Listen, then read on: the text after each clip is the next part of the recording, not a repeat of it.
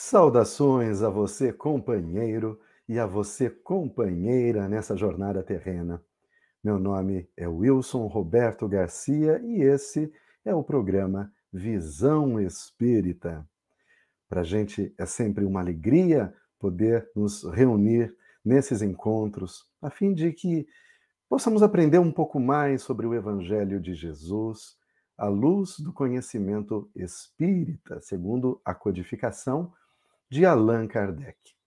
E para o programa de hoje, você que nos acompanha, nós temos a alegria de receber esse companheiro e essa companheira para nos auxiliar nas reflexões sobre o tema da noite. Então é uma grande honra para a gente receber o companheiro Francisco Mourão. Boa noite, meu amigo. Seja bem-vindo. Boa noite, Wilson. Marina, que vai se juntar a nós também. Boa noite. Boa noite a todos que estão conosco, que vão estar conosco sempre que é, acionar esse link. É um prazer, uma satisfação estar aqui com vocês, entre vocês, para que possamos continuar a estudar, refletir e aplicar essa maravilhosa doutrina. É isso mesmo, foi bem lembrado, né, Francisco? A gente estuda, estuda, estuda, mas estuda aqui para colocar em prática. Assim que o programa terminar, a gente já tem que colocar em prática o que a gente viu aqui. E assim a gente vai se transformando. Então é com essa mesma alegria que nós temos é, a honra de convidar a amiga Marina Gevartoski. Boa noite, Marina, seja bem-vinda. Boa noite, Wilson, Francisco e todos aqui que estão nos ouvindo. É sempre uma renovada alegria estar aqui. E também uma grande oportunidade de preenchermos a nossa existência com boas conversas sobre o Espiritismo, a espiritualidade, Jesus, é, refazendo né, nossas reflexões a respeito da vida. É isso Boa mesmo, noite. Marina, porque nós somos gratos. Muito obrigado por sua presença, obrigado, Francisco, por sua presença. E nós agradecemos, é claro, você que está aí do outro lado nos acompanhando. Muito obrigado pela generosidade, por estar conosco, por permitir sempre que adentremos o seu lar, para que juntos possamos aprender, como eu disse, um pouquinho mais sobre o Evangelho de Jesus. E antes de introduzirmos o tema, eu quero sempre tenho alguns recados para dar. Olha, eu não tenho dado esse recado ultimamente, mas é muito importante. Você que nos assiste pelo YouTube, clique no botão inscrever-se, inscreva-se no canal e além de se inscrever, marque também o sininho para você receber as notificações do YouTube. É o sininho para ativar as notificações. Isso é muito importante porque indica para a plataforma, para o YouTube, que você gosta desse vídeo, que ele é importante para você, e assim também o YouTube vai veiculando ele na timeline de outras pessoas, vai ampliando o alcance desse vídeo também para outras pessoas. É uma forma que nós temos também de ajudar na divulgação. E também, se você ainda não se cadastrou, nós convidamos você a mandar uma mensagem, um, um alô, um boa noite, aqui para o número que está aparecendo, pelo WhatsApp, que é o 98877 8022. Esse número é de uma lista de transmissão da USE, da União das Sociedades Espíritas Intermunicipal de Piracicaba. Essa lista de transmissão nós utilizamos para enviar notificações de tudo o que acontece no movimento espírita aqui da cidade e da região. Lembrando que a USE é uma entidade que congrega mais de 30 centros espíritos, espíritas afiliadas, casas espíritas afiliadas, em Piracicaba e nas cidades aqui da região. Então, sempre que vem um palestrante diferente, algum evento especial, você vai ficar sabendo aqui por, esse, por essa lista de transmissão. Então, mande ali, faça o seu cadastro para que você acompanhe tudo que está acontecendo em Piracicaba e região.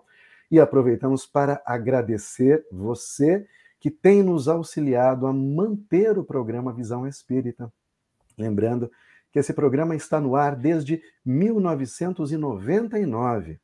E desde então nós contamos com a colaboração dos ouvintes, quando o programa era somente no rádio, e agora de você também, internauta, que nos acompanha pelo YouTube e pelo Facebook.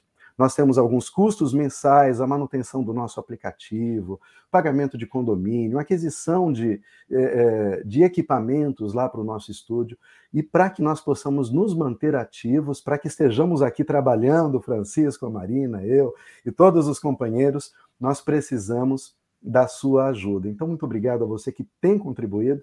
Está passando aqui na tela é, o, o, Pix, se você quiser fazer uma doação por Pix, ou tem um número de conta também, fique à vontade. Se você não conseguir anotar agora, não tem problema. Esse é, vídeo vai permanecer no YouTube, vai permanecer no Facebook para você voltar depois e anotar. E aproveite, você que ainda não baixou, baixe o aplicativo da União Rádio Web. O programa Visão Espírita faz parte da União Rádio Web, é transmitido pela União Rádio Web que é uma rádio transmitida pela internet com 24 horas diárias de programação espírita. São palestras, músicas espíritas, músicas clássicas, é, vinhetas dos nossos colaboradores.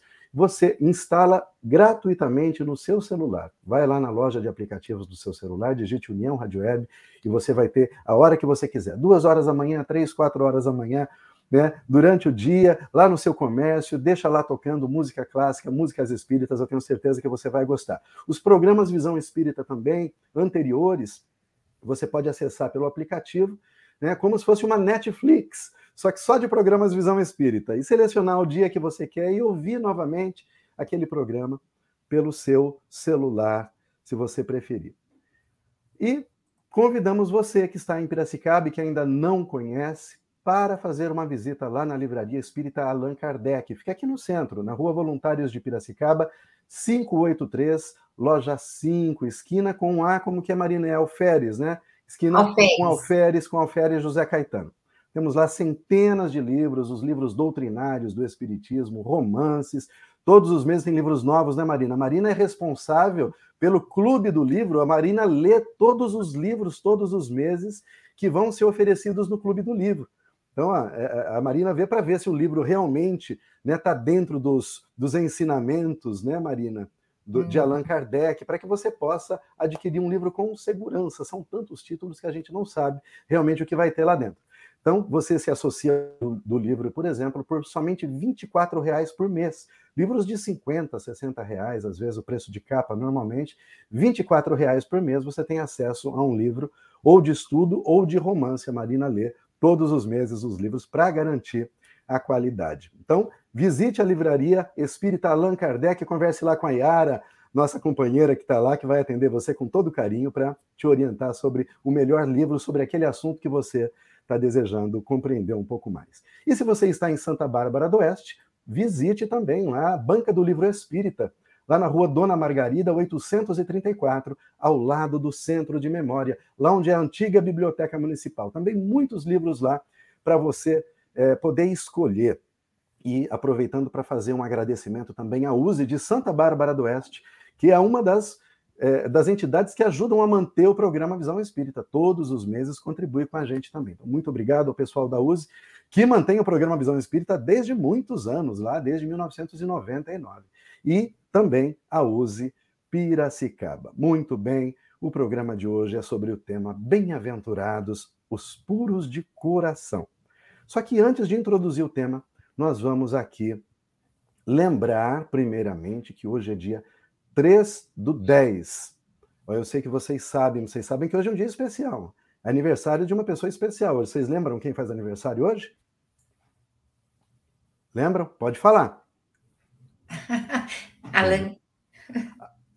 Allan Kardec, o codificador, né, o professor Hippolyte Léon Denisard Rivail, o professor francês, um pedagogo, podemos chamá-lo, né, pela contribuição que ele deu para a educação na França. Allan Kardec nasceu num dia como hoje. Então, para lembrar de Allan Kardec, eu selecionei aqui, Francisco e Marina, e você que nos acompanha, um, um, um soneto muito é, sucinto de Casimiro Cunha. Ele não costuma escrever sonetos, mas esse é um soneto dele, chamado Salve Kardec. E quero ler para vocês, para todos nós aqui, na verdade. Começa assim: Casimiro Cunha escreve. Sobre a terra de sombra e de amargura, a treva espessa e triste se fizera.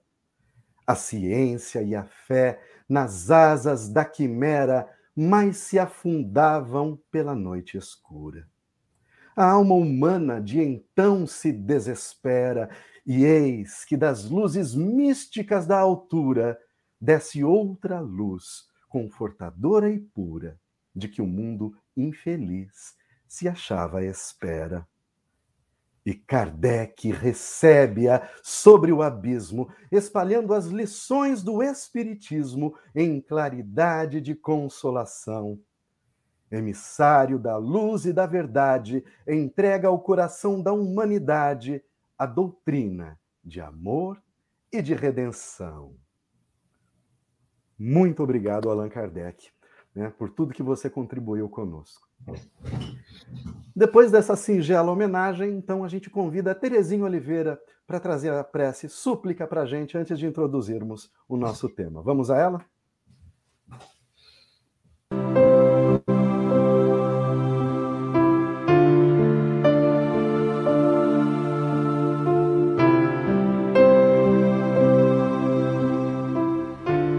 Súplica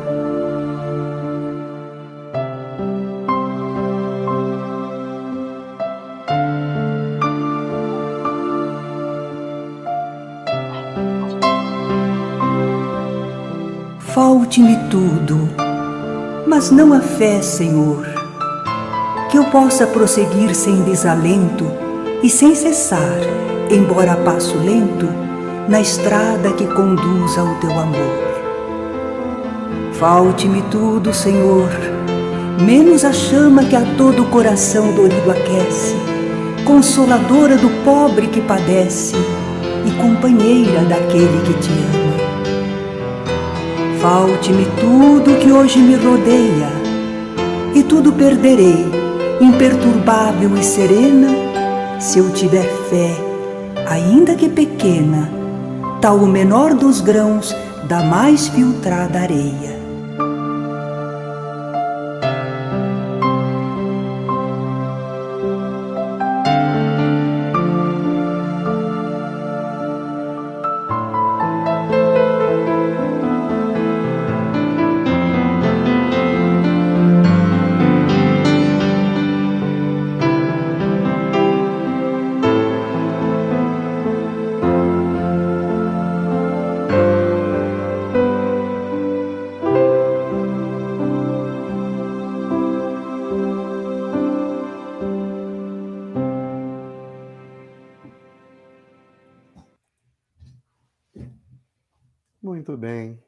Queridos irmãos e irmãs, depois então dessa linda prece, o pessoal já chegando por aqui, o Vladimir Bortolim, boa noite, Vladimir, a Eurideia, a Eurideia lá da, do grupo Fora da Caridade Não Há Salvação, desejando aqui uma boa noite, boa noite para você também, Tarcísio Bortolim também, Angélica Mari, a Natália, todo mundo passando por aqui, boa noite, obrigado pela companhia, Noeli Pereira, aqui tem o perfil do grupo Espírita fora da caridade não há salvação, aqui saudando também. Boa noite.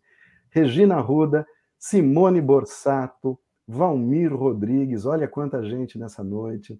A Noeli, já falamos, Maria da Glória Fiore, Francisco Moretti, querido companheiro, sempre aqui conosco.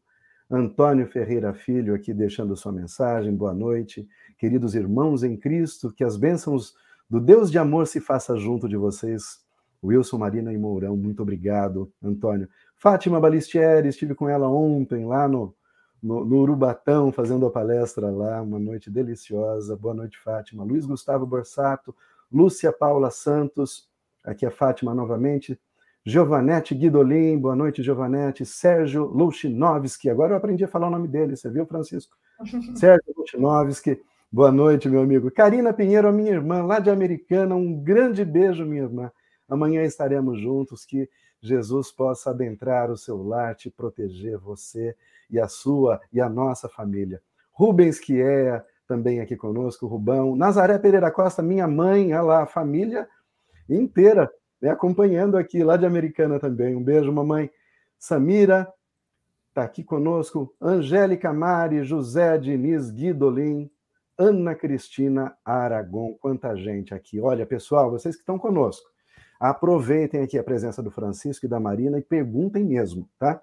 perguntem. Se tiver alguma dúvida, faça o seu comentário, conte a sua história se você quiser. A gente tem que aprender junto aqui, né? A ideia não é a gente fazer palestra aqui, é bater papo mesmo com vocês, né? É ter essa, essa, essa interação. Nosso objetivo é esse. Então, vamos ao tema. Bem-aventurados os que são puros de coração. Nós encontramos né, um, uma passagem em que as crianças vão se aproximando de Jesus e os discípulos ali tentam impedir a presença delas. Naquele momento, Jesus diz: Deixai vir a mim as criancinhas. E, e é, um, é uma fala muito simbólica, sem dúvida alguma, significativa também. E eu queria que vocês comentassem, tá? Como eu digo sempre, olha, a pergunta não é feita só para o Francisco ou só para a Marina para o Francisco, mas a Marina também pode complementar. Né? O Francisco, de novo, pode fazer como que é a réplica, a tréplica, né? à vontade. Vamos tentar entender em quais aspectos as crianças poderiam ser consideradas como modelos, que é o que dá a entender dessa fala de Jesus. Então, começando com Francisco Mourão. Wilson, Jesus quis é, comparar o temperamento, o comportamento das crianças, né?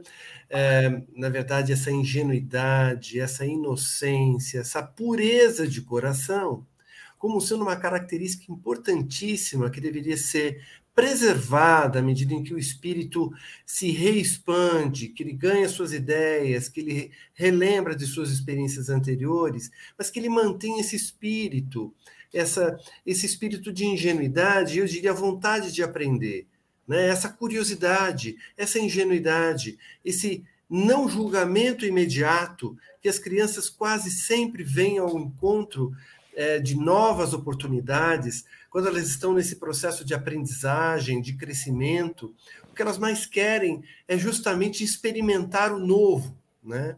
Então, é nesse sentido que Jesus comparou né, nós, adultos a, a, essas uhum. características das crianças, adultos entre aspas, né? É, essas características das crianças que são importantíssimas e as quais a gente deve preservar.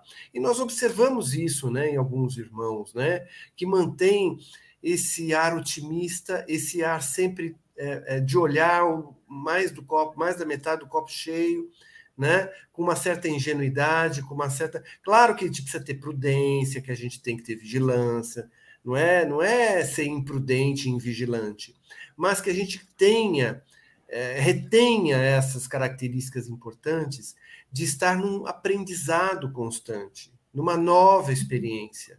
Que, na verdade, quando nós estudamos o Espiritismo, nada mais é do que isso. Independente de sermos crianças ou não, nós estamos em constante, permanente aprendizado. E se nós não mantivermos esse espírito né, de entender, de humildade, de dizer assim, não, eu preciso aprender mais, eu preciso experimentar mais, eu preciso ouvir mais, né? eu preciso buscar um conselho de alguém mais velho. Se a gente não fizer isso, nós não avançamos. Então, para a gente começar a responder, seria isso, mas com certeza a Marina vai complementar uhum. Esse arranhão aqui de resposta minha. Não, é, em princípio, é essa mesma a ideia, né? Mas eu gostei também de uma, um, uma passagem no Evangelho tratando desse assunto, é, Francisco e Wilson e todos os irmãos, que mostra que a infância é um estado transitório, né? E que é Lógico, lembrando sempre a sabedoria divina em tudo que criou, né? Que esse estado transitório, ele é importante para sempre dar um novo ponto de partida. Então, é sempre o recomeço, a ideia da esperança, alguma coisa nesse gênero que nunca nos deixa é, abandonados à sorte né? Então, essa ideia de recomeço, e como a gente costuma dizer na jargão popular, né? Ai, se a gente pudesse passar uma borracha, né? Nos nossos erros. E essa é uma passada de borracha, a, a, a fase da infância, né?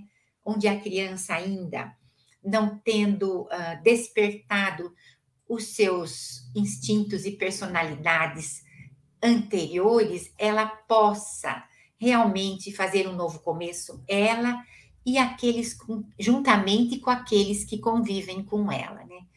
E lógico, também essa questão de da delicadeza que nos tanto nos é, traz ternura, né? Possibilita que seja para a criança e para aqueles que a tiveram ali no seio do, do lar, essa esse desenvolvimento do amor, dessa fagulha que nós temos na alma, mas que nós não entendemos. Então, através do amor materno, né, ou paterno ali, familiar, desenvolver, ir desenvolvendo o amor incondicional que um dia todos teremos, né? Então, é, eu acho que Jesus colocou bem essa condição da criança, porque, na verdade, ele coloca que a pureza de coração é inseparável da simplicidade e da humildade, né? Como condição para ver a Deus. É. Então. É, Bem-aventurados os puros, porque verão a Deus, né? sem dúvida alguma. E, e, assim, quando você falava, eu pensava que na, na filosofia, é, durante muito tempo, houve um embate entre duas correntes filosóficas é, que tratam da questão do conhecimento, de como o homem adquire conhecimento na vida. Haviam os empiristas, que aqueles que acreditavam e que defendiam, John Locke, por exemplo, que defendiam que todo conhecimento ele é obtido pela nossa experiência. Então, o conhecimento está no mundo exterior e a gente, conforme vai vivendo, vai adquirindo essas experiências e esse conhecimento da vida. Então, nascemos como uma página em branco. Olha que interessante, né? uma uhum. página em branco, uma tábula rasa. E conforme a gente vai vivendo, a gente vai adquirindo esse conhecimento. Mas havia uma outra vertente, uma outra corrente filosófica, por exemplo, René Descartes, que defendia que o conhecimento era racional, ou seja, ele já estava dentro do indivíduo, ele se processava dentro do indivíduo, né? e, e não fora do indivíduo. Ou seja, todo conhecimento já estava dentro de nós. O próprio é, Pitágoras defendia né, o, o mundo das ideias, que era o mundo real. Então, durante muito tempo teve essa briga, mas o conhecimento tem a ver com a experiência ou tem a ver com a racionalidade? Aí veio Kant, né? Immanuel Kant disse: não é os dois. e olha que interessante, pessoal, quando a gente não tem o espiritismo, a gente não consegue sair, a gente fica patinando né, nessas duas condições. Aí vem o espiritismo e diz: não, você tem, você traz alguma coisa. Você já tem algo a priori. Como hum. Kant vai colocar, já existe algo que é a priori, que é uma base para você, para sua racionalização, digamos assim. Mas é com a experiência que você vai acessando essa, essa racionalização que você já tem. E, e, a uhum. criança, ela é isso, ela nasce como uma tábula rasa, como uma página em branco. E quando a gente fala em criança, muito me vem em mente, Marina e, e Francisco, a curiosidade. O bichinho curioso que é a criança, né? Uhum. Quem sabe, a criança tem uma idadezinha, que é a idade que você quer tirar a pilha dela, aquela pergunta, por quê, por quê, por quê, por quê, por quê, tudo. Elas são curiosas. Eu acho que isso também faz tem um grande significado para a gente, né? a necessidade que nós temos de desconstruir as coisas, né? de não naturalizar as coisas que são como são simplesmente porque são, mas você olhar para o mundo e falar, ah, é assim, mas por que é assim? Por que não podia ser diferente? E se fosse diferente, não seria melhor? É essa capacidade que a criança tem e que às vezes a gente se perde. Porque conforme a gente vai crescendo, a sociedade vai nos moldando, vai nos dando uma forma específica, né, dependendo da, da cultura que o indivíduo está, eu diria até nos deformando muitas vezes, suprimindo coisas, determinadas é, é, impulsos criativos do indivíduo, muitas vezes são suprimidos pela sociedade. Então, Jesus está dizendo que naquele momento a criança é totalmente livre para ser o que ela quiser, para falar a bobagem que ela quiser, ela não é culpada. Quando a criança tem falas desconcertantes, não tem, Francisco e Marina?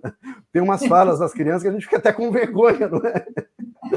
Mas o adulto sente vergonha, né, por causa das normas sociais, isso não se fala, mas a criança não se incomoda com isso. Não quer dizer que a gente tenha que ser inconsequente com a nossa fala, não é isso. Mas quantas oportunidades a gente não deixa de ter por conta dessas normas sociais, que nos dessas amarras sociais, né, desses grilhões que nos impedem de entender melhor o mundo. né, de desconstruir essa visão de mundo.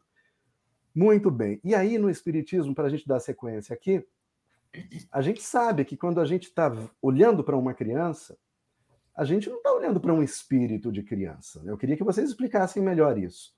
Porque esse espírito que está na criança é um espírito já antigo, é um espírito que já foi adulto muitas vezes, nós que somos reencarnacionistas, né, acreditamos que ele viveu várias vezes. A gente pode estar diante, inclusive, veja bem, uma criança bonitinha ali, toda fofinha, mas pode ser inclusive um espírito altamente comprometido com as leis de Deus.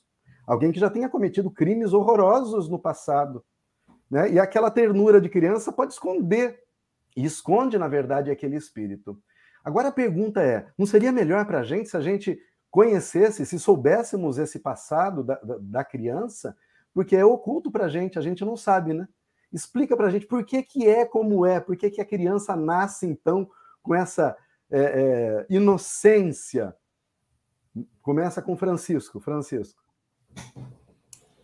Olha, Wilson, é, acho que tem a ver justamente com o que a Marina estava comentando, né?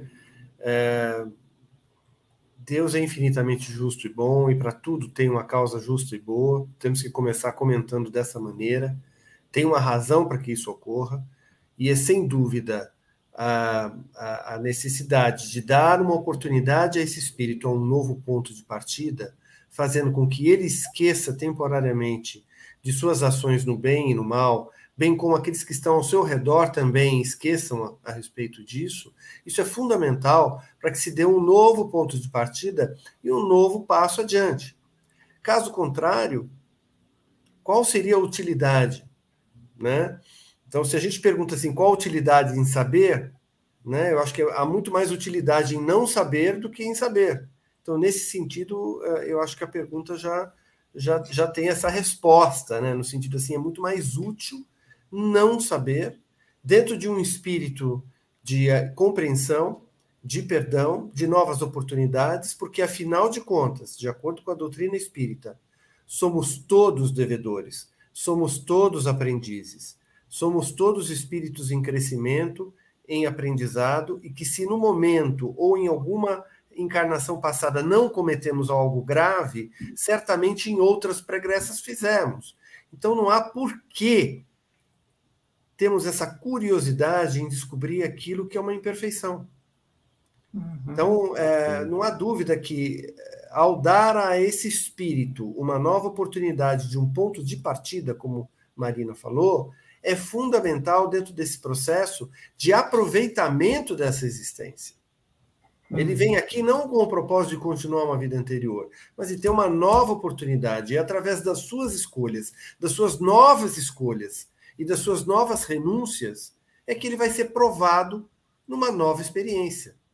É, é isso, é simplesmente isso. Quer dizer, de nada adianta, por exemplo, aquele estudante que passou da sexta para a quarta, para a sétima série, ficar apontando as provas as quais ele falhou na, na, na, na, no ano anterior. Não faz sentido isso. Isso é irracional. O que, que ele vai aprender daqui para frente? Qual vai ser o desempenho dele nesse novo plano de atividades, nessa nova experiência? Então, por isso, é necessário, sim, que se desconheça qualquer questão para que não haja constrangimento nesse espírito. Mesmo porque há também o inverso, né? A gente não está aqui discutindo o inverso, né? Aquele que foi uma sumidade numa, numa existência anterior e renasce numa situação extremamente desprivilegiada, imagina só o desconforto, o tormento que vai ser também para esse espírito, né? Uhum. Conhecer o seu passado e tentar procurar entender é, o porquê dessa situação atual. É muito melhor que ele viva o presente, dê o melhor de si nas suas experiências e depois, lá na frente, ele seja avaliado. Então, é nesse sentido que o Espiritismo explica. Muito bem, Marina, você pode complementar, mas eu queria que você aproveitasse e já acrescentasse algo no sentido de é, dessas pessoas que procuram muito saber o que foi na sua existência pregressa. E é muito comum. A gente está trabalhando no centro espírita, as pessoas vêm e contam histórias para a gente, porque alguém disse, porque foi em algum lugar, né, e que quer saber o que foi, ou o que filho, a relação que teve com aquela criança, ou porque aquela criança tem alguma patologia ou alguma coisa e quer, e quer buscar né, as histórias de vidas passadas. E a gente sabe que tem pessoas que até é, oferecem esse tipo de informação, é, que nem sempre pode ser é, fidedigna, né? pode ser segura, dependendo da casa que está uhum. uh, oferecendo aquilo, ou do médium, a gente sabe como funciona. Mas eu queria que você falasse sobre isso, Marina, sobre uhum. é, as, as, pessoas que se preocupam muito em ter esse conhecimento, em buscar esse conhecimento, que são muito curiosas com relação a isso, e que é muito comum né, essas pessoas nos procurarem. Uhum. Sim, o que, é, o que eu queria dizer só não é em complemento, porque o, o Francisco colocou muito bem, mas é usando uma palavra, Francisco, só para a gente ver que não é esquecimento, é misericórdia, né? Tanto para aquele que fez um erro muito grave, como para aquele que viveu muito bem, né? Na, na abundância e agora veio numa prova de miséria, né? Então, é uma misericórdia, porque tanto uma como outra questão é sempre difícil. E a prova da miséria depois de uma prova de abundância, é também muito. Enfim, mas o, o, o que nós não sabemos, Wilson, é que a vida nos dá sinais do que nós fomos. Só que nós temos a ilusão de que nós somos melhores do que, do que sempre pensamos, porque nós temos sempre aquela ilusão que fomos reis, rainhas, Cleópatras da vida, pessoas importantes, porque sempre precisamos de reforço do nosso ego, né? Nós temos, assim, um, uma dificuldade de, ligar, de, lidar com essa questão da nossa, é, vamos dizer, credibilidade como criaturas. E, e os livros nos dizem, se nós olharmos por, pelo, pelo aquilo que estamos passando, se é, estudarmos a nossa encarnação, os nossos impulsos, as, os nossos impulsos que são, na maioria das vezes, irritáveis, nós vamos saber já como nós fomos na última encarnação. Dr. Walter Acorce falava sempre que nós somos hoje o melhor produto da nossa, de nós mesmos, porque se nós não retroagimos, no mínimo, nós estamos estacionados, então, nós não estamos piores.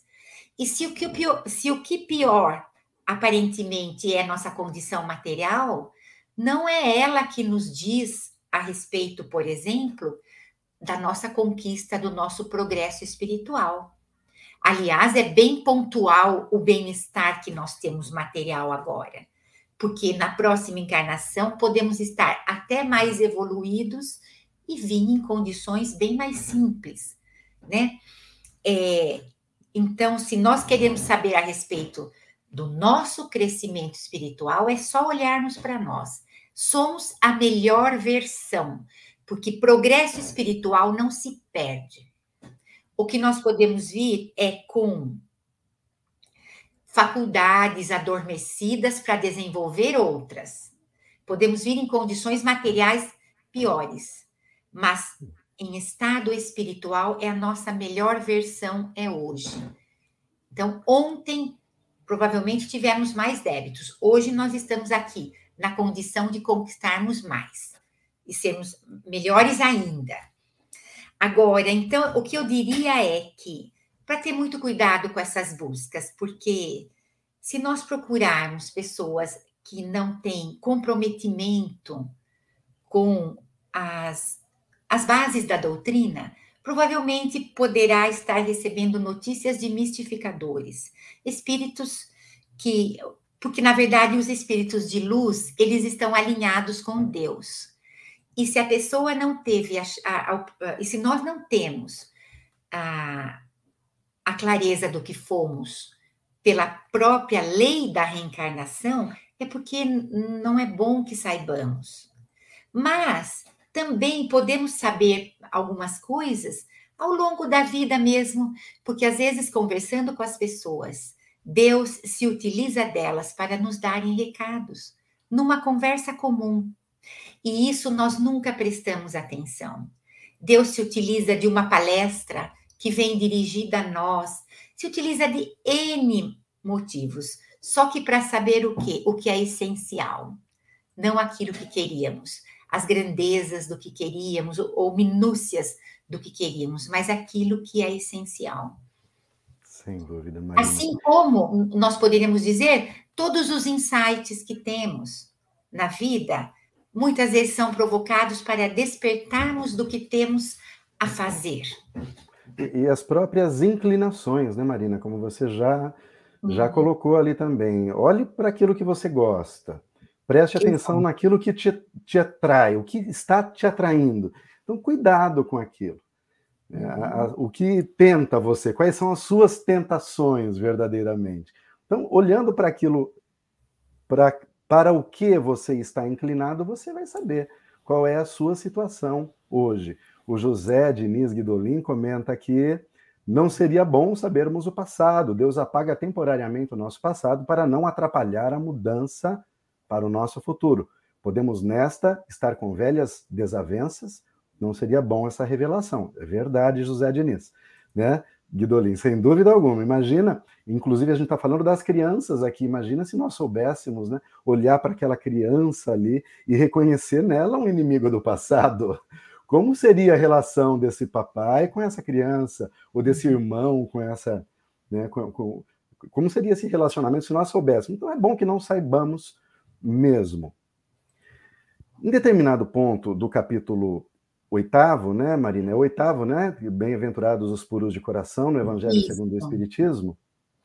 Kardec fala que o corpo não pode resistir a uma atividade muito grande do espírito. Eu quero que o Francisco comente isso, ó, vou repetir. O corpo não pode resistir a uma atividade muito grande do espírito. Mas em que contexto a gente vai comentar isso? No contexto do crescimento. Você tem um espírito e você tem um corpo de criança, com características, com seus órgãos ainda infantis não formados. O que Kardec quer dizer com isso, Francisco? Você não quer deixar a Marina começar? Deixa a Marina, vai claro, você primeiro, vontade, Marina. Marina. então, é, nesse contexto, então, Wilson, ele compara o corpo da criança enquanto frágil, né? Para receber um espírito com todo o conteúdo que ele tivesse se ele não houvesse o esquecimento e o adormecimento das faculdades. Então, não teria como. É contra a natureza, né? Então, aquele corpo, corpo, não está formado ainda, né, Marina? Uma carga enorme. É, seria uma carga muito grande, uma né? Uma carga pra... muito grande. Então, olha como é perfeita. A, a, o, o plano de Deus é perfeito. E Reencarnar é sempre recomeçar. Esse link nós não podemos esquecer. Reencarnar é, é refazer, refazer caminhos. Então, olha quantas oportunidades de refazimento nós temos, e a gente às vezes perde muito tempo querendo lembrar o passado, quando a vida vem desenhada e foi estudada no plano espiritual para que assim fosse e nós construíssemos uma nova uh, personalidade né, nessa, nessa encarnação, com os elementos que foram preparados para isso, a família, as tendências, uh, uh, vamos dizer assim, que foram adormecidas para surgirem outras. É um preparo tão grande que nós não podemos deixar isso sem reflexão, né? Então, o corpo ele e, e também uh, é, é, colocado no Evangelho segundo o Espiritismo que as crianças que vêm com espírito de, uh, uh, vamos dizer assim, faculdades precoces é, é, afloradas, elas dão trabalho. É interessante, é uma prova da reencarnação, mas só quem tem uma criança assim em casa pode dizer o quanto fica difícil para os pais. Agora, imagine vir com uma carga completa né, do conhecimento de um espírito maduro que já viveu muitas eras. Né? Pois é. Então, é muito sábia a pergunta. Sem dúvida. Francisco, é. eu queria até que você complementasse, mas eu vou já passar mais um, um, um uma dica para você complementar também. É o seguinte: Você já foi adolescente, né, Francisco? Acho que sim, né? Eu também não pareço, mas é. eu já fui adolescente também. A Marina já foi adolescente. E uma fase difícil. Ô, fase difícil essa, né, gente? Então, veja, que vai aumentando a atividade do espírito, vai na medida que o corpo vai também, né? Obtendo, logrando, alcançando condições, o espírito vai mostrando suas inclinações, não é, Francisco? Acho que isso também a gente pode né, contextualizar dentro dessa questão, não podemos? Podemos. Eu acho que assim, à medida em que a Marina estava explicando, né, principalmente a questão anterior, me veio assim à mente uma coisa muito importante, né, que a gente é, reforça muito no estudo da doutrina espírita. E eu vou ser meio curto e grosso, quer dizer, em vez da gente buscar saber quem a gente é ou quem a gente foi, perguntando para terceiros, que nós façamos a nossa lição de casa como a Marina falou, e percebamos as nossas tendências. É o que o Espírita fala: conhecei a ti mesmo, conhece-te a ti mesmo. Entra num processo de autoconhecimento, de autodescoberta, não só do que você está vivendo hoje, mas talvez de todas as influências que você recebe, das circunstâncias às quais você é colocado a conviver com, né, das dificuldades e as barreiras que você tem que superar e como você reage a essas questões. Eu, é isso que vai, de alguma maneira, ajudar a gente a saber quem a gente é, né? E de alguma maneira também é, auxiliar nesse processo de amadurecimento que é contínuo, logicamente, é, a cada existência. Quando você fala da questão da adolescência, realmente é um, é um, é um momento importantíssimo, né? Em que há esse questionamento, há uma série de dúvidas, há uma série de uh, desafios, né? Mas que fazem parte desse processo que eu acho que tem a ver com o que a gente comentou agora há pouco. Não sei se é isso que você gostaria que eu comentasse ou quer complementar mais alguma coisa, Wilson. Não, sem dúvida é isso mesmo. Assim, a, a Marina ela, ela, já colocou bem a questão da, da, do desenvolvimento psicológico da criança é. mesmo é. ali. Né? Uh, e a gente acrescenta, porque tem a psicologia mesmo que está se desenvolvendo, tem o ambiente, né, tem a cultura, tem as dificuldades que são inerentes, são ali ambientais mesmo para aquela criança, tem a observação, a formação que ela vai ter observando o papai, observando a mamãe na relação com os irmãos. E aí, o que a gente está dizendo aqui é que a isso soma-se as inclinações espirituais. A gente não está dizendo que é, ela vai ser o mesmo espírito que era no passado, muito pelo contrário. Então, essa educação nessa primeira infância é importantíssimo para suprimir certas tendências. Então, essa educação é. Podar esta. Podar, podar esta. exatamente. Podar, suprimir essas inclinações. Se você vê que a criança está crescendo, o adolescente tem uma inclinação é, é, muito grande, uma propensão ao egoísmo, à vaidade, o pai já tem que observar e já ir podando aquilo, já ir preparando aquela criança, porque ela vai. Né, no texto a gente fala sobre humildade, né, a humildade da criança. E às vezes vai se perdendo isso. O pai vai observando, a mãe, ao observar, tem que tratar aquilo. Esse é o papel do pai nessa nessa encarnação. Caso contrário, ele estará sendo omisso, né? E mais uma coisa é. interessante que você estava falando no começo, né? É, que tem a ver com essa questão da gente. Como é que a gente aprende? A gente aprende em função daquilo que a gente já sabe e daquilo que a gente vai experienciar. Então, é sempre uma influência contínua e essa interação é infinita. Quer dizer, você chega de novo para uma nova existência, vai receber influência dos pais, vai receber influência do ambiente, vai receber novas oportunidades para experimentar aquilo que você, aquela bagagem que você já tem. E na, ao, ao fechar o ciclo, você é diferente de quando começou. É esse, uhum. esse é o objetivo, né? Esse é o objetivo, de estar é. no aperfeiçoamento contínuo. Eu queria lembrar. O homem é um ser, é, é um ser histórico, né? A cada nova encarnação ele nasce num contexto histórico diferente. Histórico. Né? E essa cultura também vai, vai se transformando. Marina? Então, eu queria reforçar o que o Francisco falou do conhece-te a ti mesmo, porque também é um ponto importante desse capítulo, né, Francisco? É, e, e a gente banaliza isso, não podemos, é o ponto alto, é o ponto forte. E eu arrisco a dizer que, na maioria das vezes, quando a gente quer saber o passado, é mais uma ilusão né? Mais uma das ilusões da vida da matéria, porque a gente quer fugir do verdadeiro sentido profundo da vida. Então, quem sabe lá no passado não tem alguma coisa melhor do que nessa que hoje a gente sempre quer saber o passado quando está mal, quando está é, se vendo como um mal sucedido. Porque quando nós estamos bem, está tudo dando certo, nem ficamos pensando nisso. Ou oh, está dando tudo certo, né? Mas é mais por uma ilusão de saber se eu não encontro lá alguma coisa que me fortaleça, me fortaleça no sentido de me dê importância. Né? Então, o conhece-te a ti mesmo é o caminho da busca interior, né? Porque nós vivemos de exterioridades, só de exterioridades.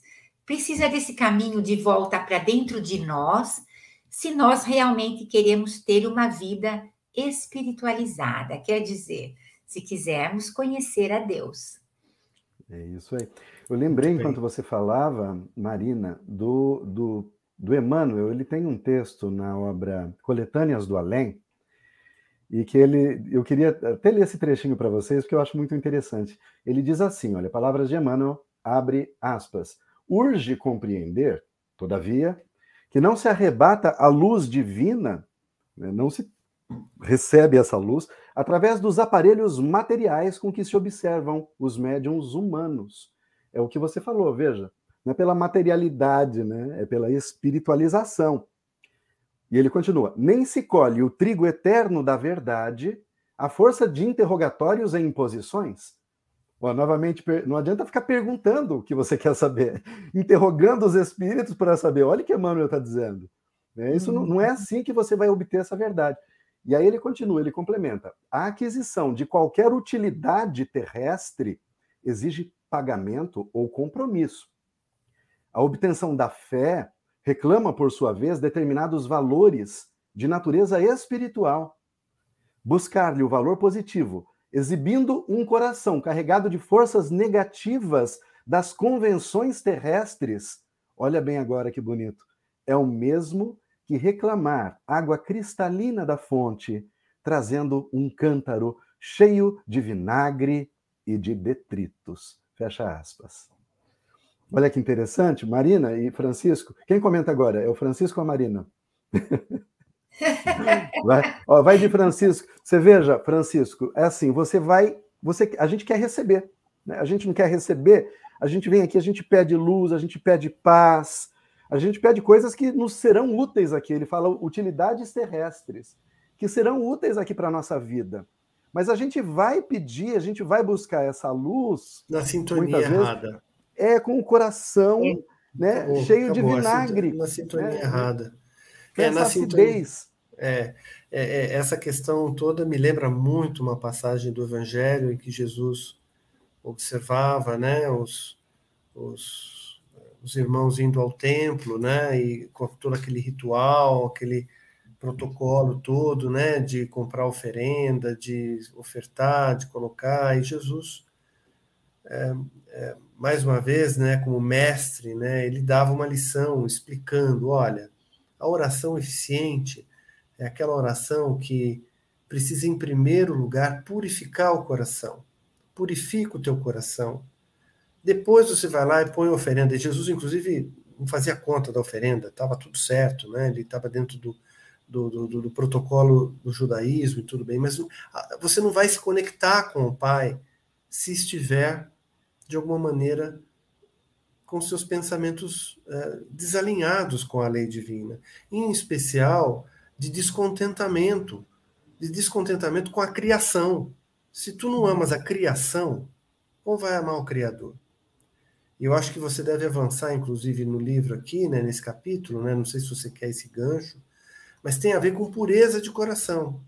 No outro trecho, ainda nesse capítulo, né, é, Kardec traz aí a, uma passagem do Evangelho em que, de novo, os fariseus criticam Jesus por seus discípulos não lavarem as mãos, o que era aí um procedimento inadequado, de acordo com o protocolo deles, porque, segundo eles, isso não estaria, estaria em desacordo. Jesus, olha, existe uma hipocrisia aí. É muito mais fácil você cuidar aí de aspectos exteriores de rituais e se auto-enganar, achando que está se conectando com o Pai fazendo esse ritual, do que realmente entender que o seu coração precisa ser puro.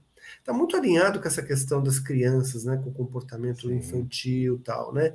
Então ele completa, olha, não interessa o que entra pela boca do homem, interessa o que sai, porque o que sai uhum. reflete o que está no teu coração. É uma consequência do que está no teu coração.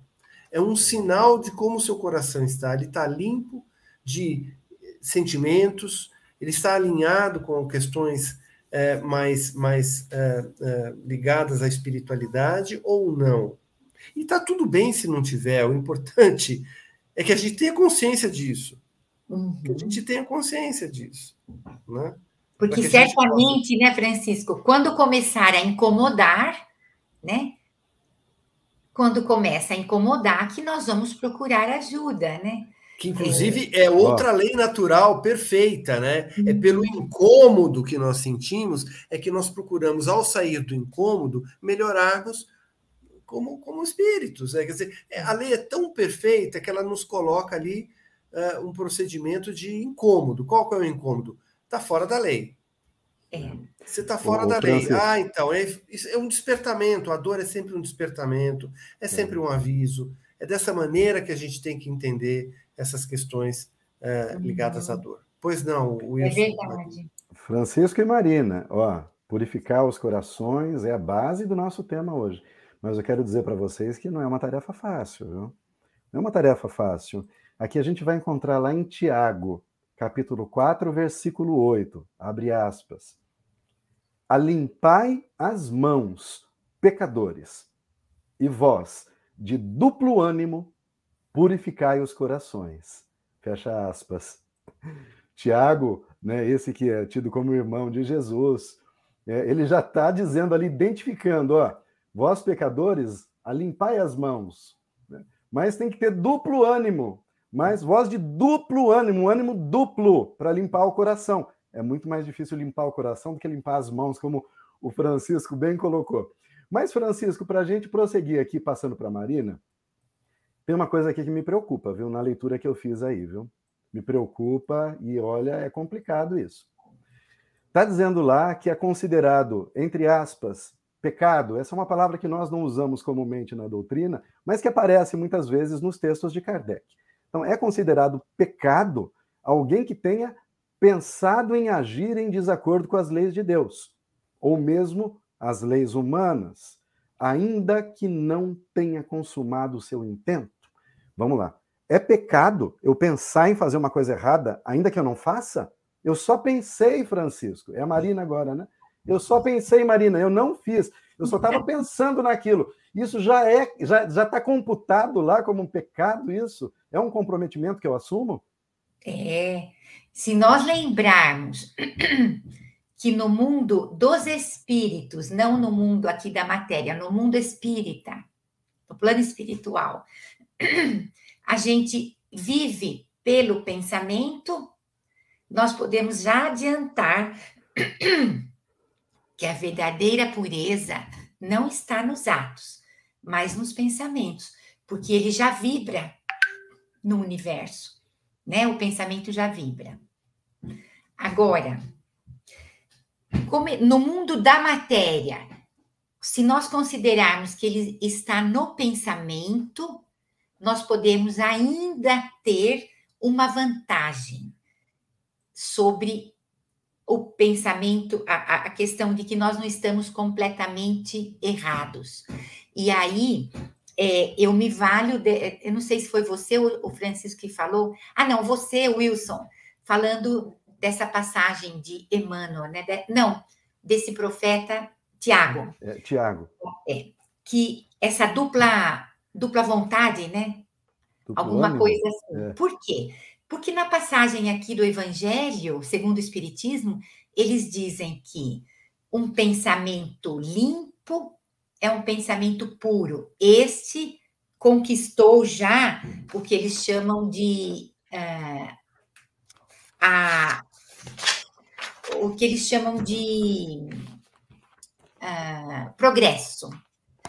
Um pensamento um, um, aqui na Terra, se você só pecou em pensamento, mas em seguida você apresenta a vontade de se modificar, você já está no caminho. E se você tem o pensamento, mas quer concretizar o ato e só não concretizou por falta de oportunidade, você permanece ainda ligado ao mal. E um coração puro é um coração que procura limpar-se.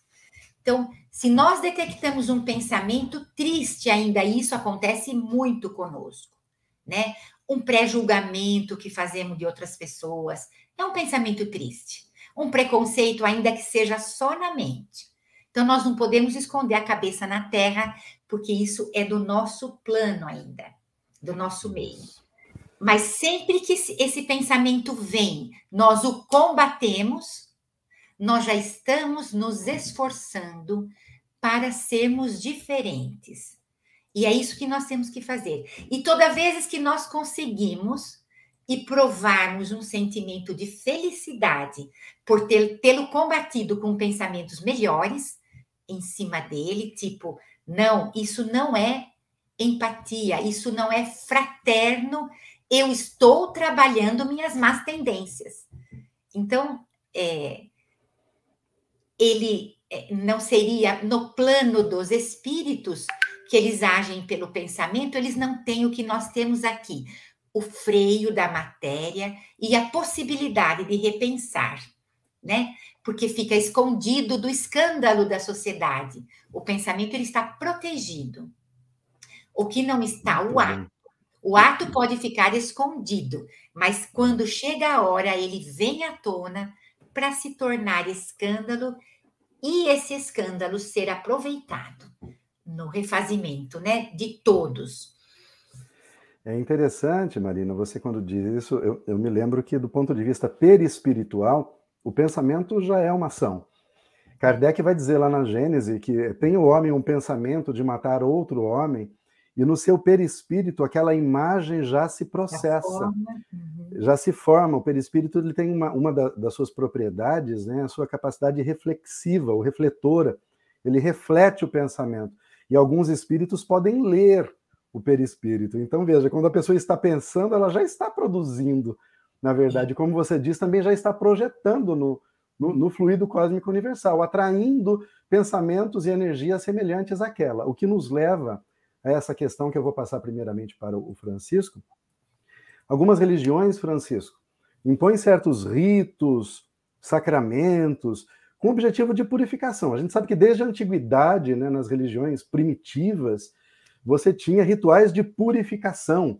Passava pelo fogo, por exemplo, o fogo sempre como uma simbologia de, de purificação. É, é, como o Espiritismo interpreta essa verdadeira pureza espiritual? Veja, vou dar um, é, é um fazer uma comparação.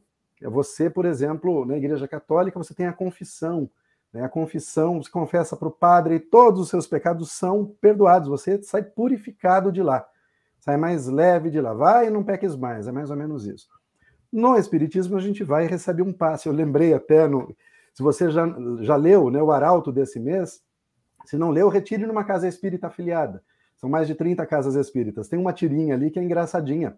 Ela diz assim: né, chega uma pessoa na casa espírita com um, um semblante todo cheio de manchas escuras assim, Francisco e Marina.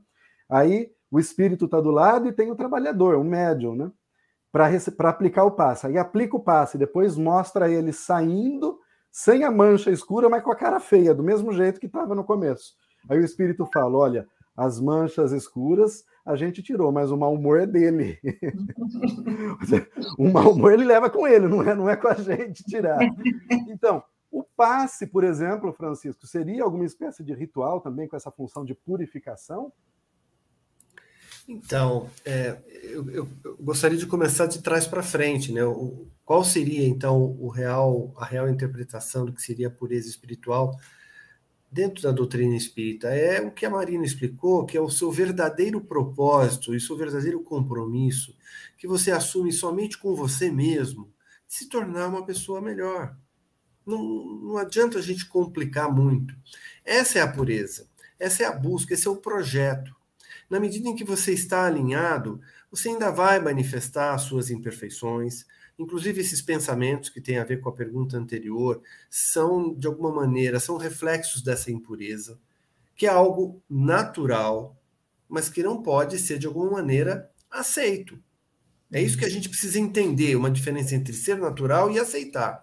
Então, se temos pensamentos que não são alinhados com o bem, né, que todos nós temos, vira e mexe a gente tem, mas aí não executamos, não vamos à frente, isso já é um sinal de progresso, como a Marina falou.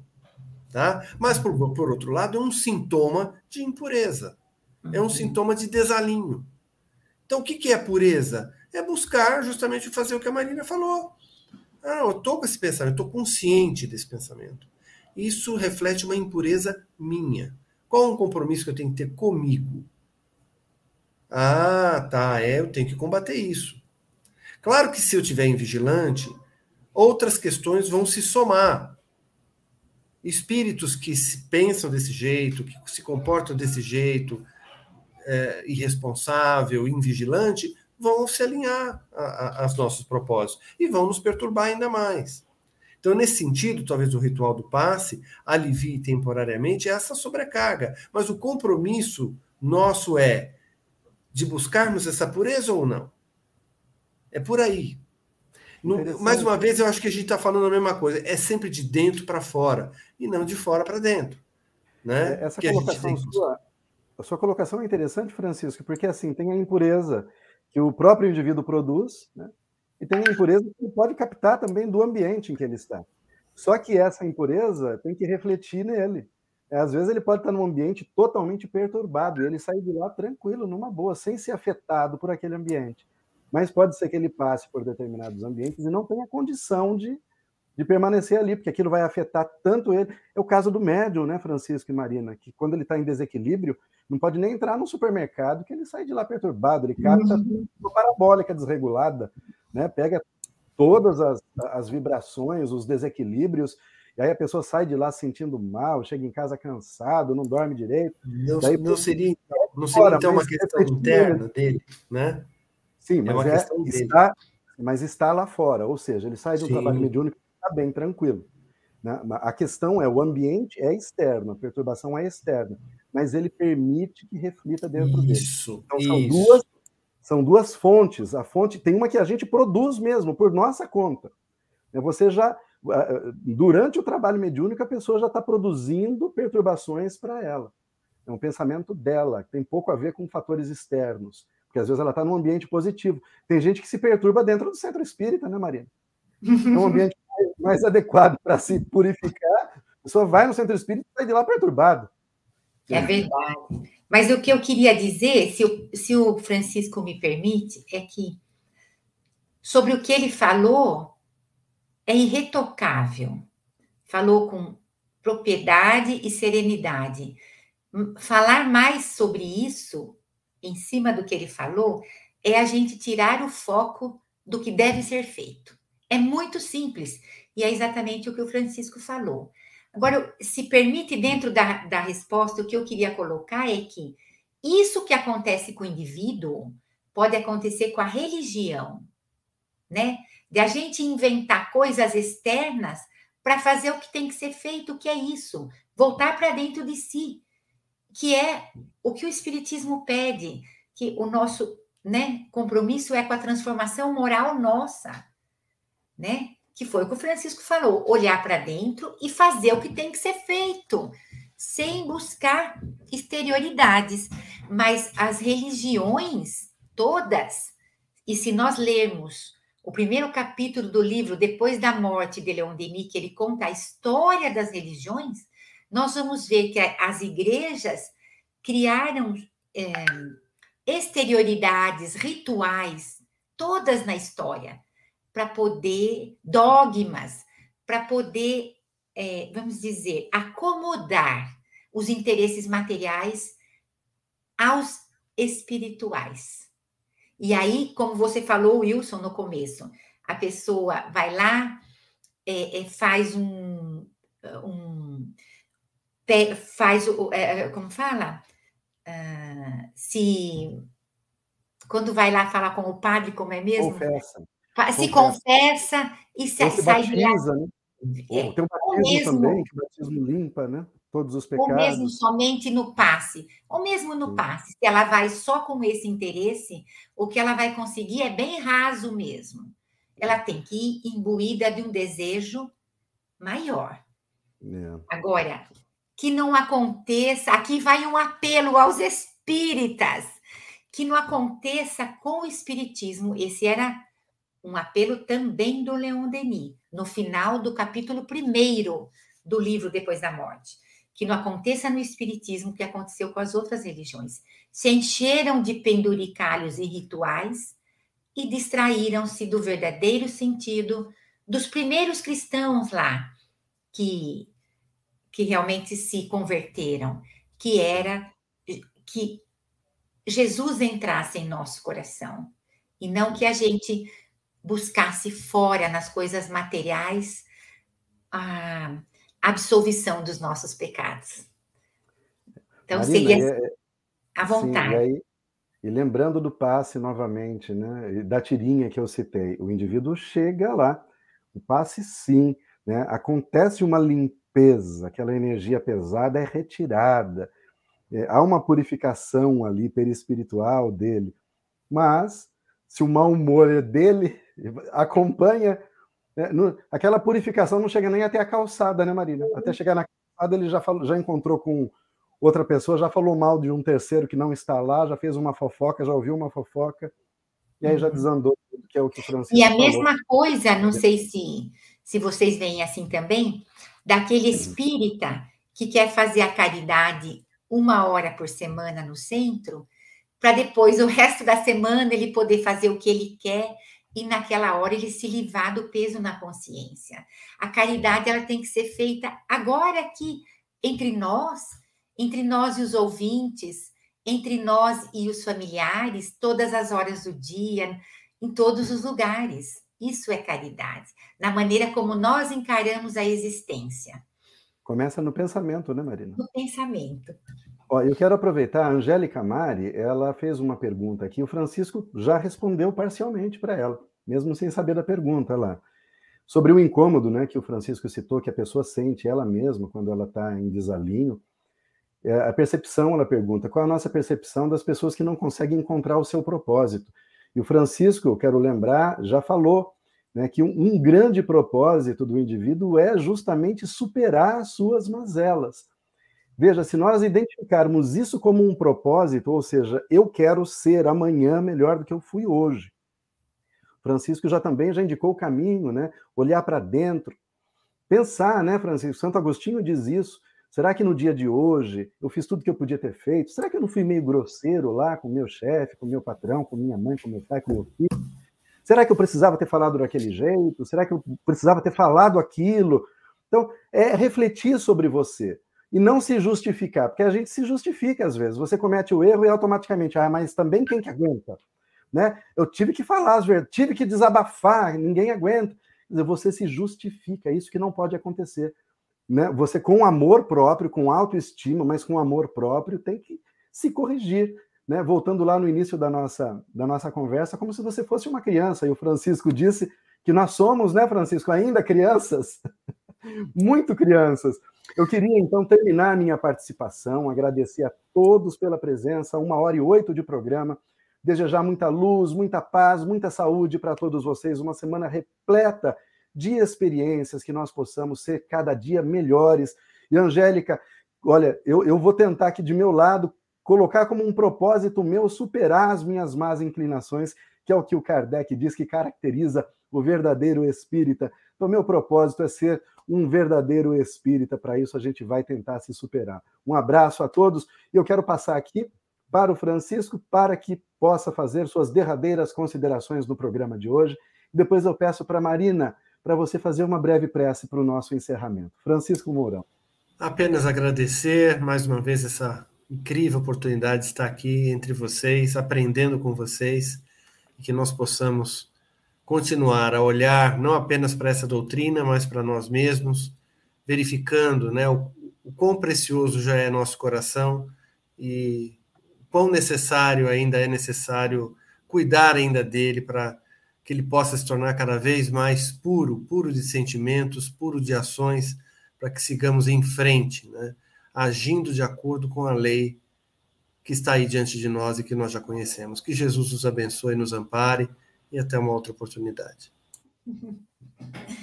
Eu queria, nas minhas considerações finais, rapidamente dizer que que nós encontremos o propósito na simplicidade, né, nas pequenas coisas, mas um convite a todos os ouvintes que o propósito seja o aprofundamento da nossa doutrina.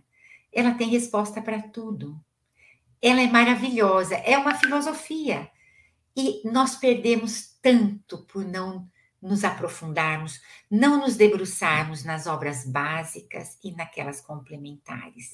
Esse é um grande e maravilhoso propósito, porque eu me inundo todos os dias, me banho e me preencho nesse mar de conhecimentos que é a doutrina. E agora eu convido a todos a se recolherem. Nesse momento que é um momento de espiritualidade, quando nós nos voltamos a rogar ao Pai, a Jesus e aos espíritos amigos que nos abençoem nesta oportunidade reencarnatória, onde o conhecimento do propósito de viver é um dos maiores das maiores buscas que devemos ter.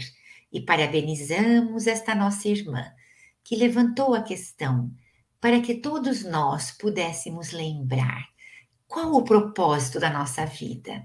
Talvez o da Angélica esteja sendo realmente perseguido. E o dos outros, que se acomodam com a matéria e momentaneamente parece estar bem. Será que depois da curva, logo ali, também não chegaremos, como a Angélica, a nos fazer esta pergunta? O mundo nos convida urgente à transformação, porque coisas acontecem agora que não esperarão mais o tempo para serem resolvidas. Urge nós que estamos incomodados com o mundo como está, que nos aprofundemos. Não sou eu que digo, mas todos os espíritos luminares. A doutrina, no momento em que nós estamos, é capaz de preencher a doutrina espírita, as nossas angústias. Que Jesus nos abençoe a todos. Até o nosso próximo encontro. Boa noite.